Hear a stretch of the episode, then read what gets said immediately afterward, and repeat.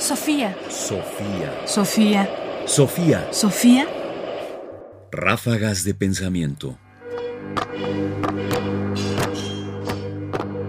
Ráfagas de pensamiento. El sueño verdadero y las jerarquías. Dado que todas las cosas que llegan hasta nosotros son conocidas a través de los sentidos, con mayor razón procede también de los sentidos la distinción entre los diversos sueños. De todas formas, la razón desempeña una función importante y contribuye a este conocimiento estableciendo distinciones y diferencias. Las señales que permiten llevar a cabo las distinciones son de tres clases, específicas, comunes y conjeturales. Averroes ha reagrupado las señales específicas en dos categorías. La primera se reconoce en el sueño, la segunda en la vigilia. La señal específica del sueño es la de una impresión fuerte, clara y distinta mediante la cual nos parece ver y oír verdaderamente, mientras que, en la vigilia, la señal es el estupor que se apodera del alma. Se revela así la fuerza y la constancia de la causa que genera los sueños. Las señales comunes se refieren, por ejemplo, a la naturaleza de las personas, la edad, las acciones, los usos, las costumbres, el clima, las estaciones, la estructura del sueño, la causa y la hora.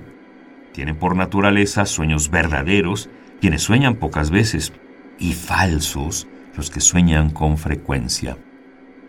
En razón de la edad, los ancianos tienen sueños verdaderos con más facilidad que los jóvenes, pues los sueños de los niños son inconstantes y de ordinario falsos y se refieren a cosas insignificantes.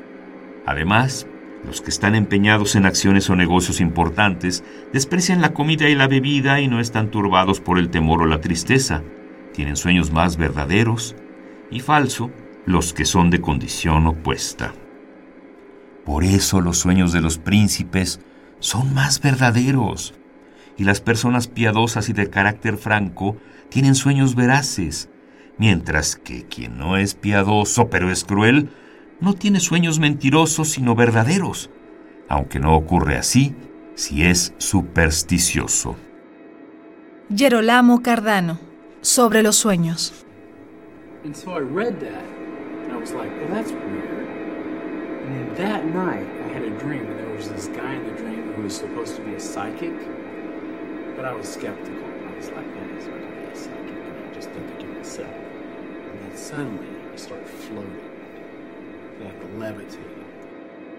En el Tratado Renacentista sobre los Sueños de Cardano, se nos presentan los sueños jerarquizados, es decir, hay sueños que no tienen importancia y luego hay otros sueños que se llaman verdaderos. Y por supuesto los sueños verdaderos son los que de cierta forma nos revelan el destino, porque son los que nos muestran o nos ponen en contacto con la divinidad. Pero no todos pueden tener esos sueños y no cualquiera puede tener esos sueños.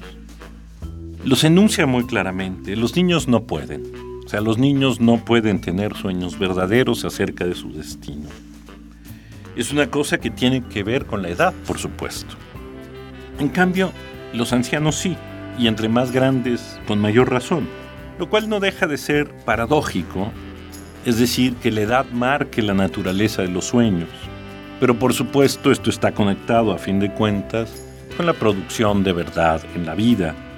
Por lo menos hasta el Renacimiento se pensaba que los niños no tenían el acceso a la verdad que los hombres tenían.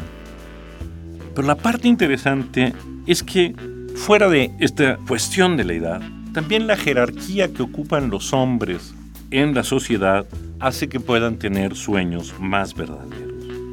Es decir, aquellos que son príncipes, aquellos que tienen un puesto importante, podrán tener sueños verdaderos.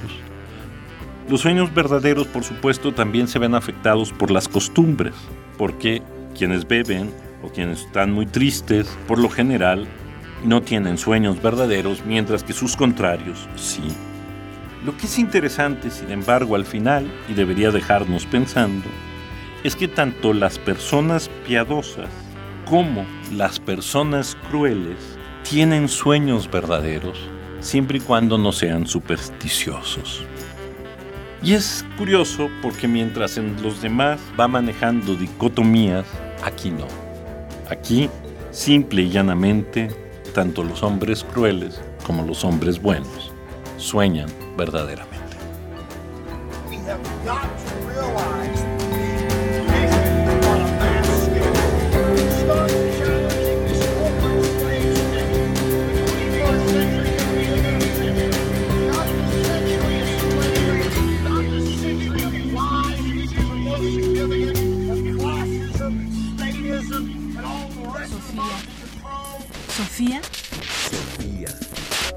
Sofía. Sofía Radio UNAM presenta Ráfagas de Pensamiento.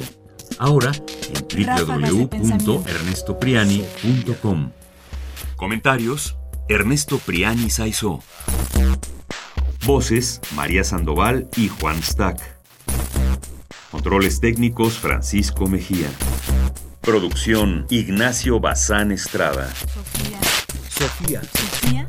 Sofía.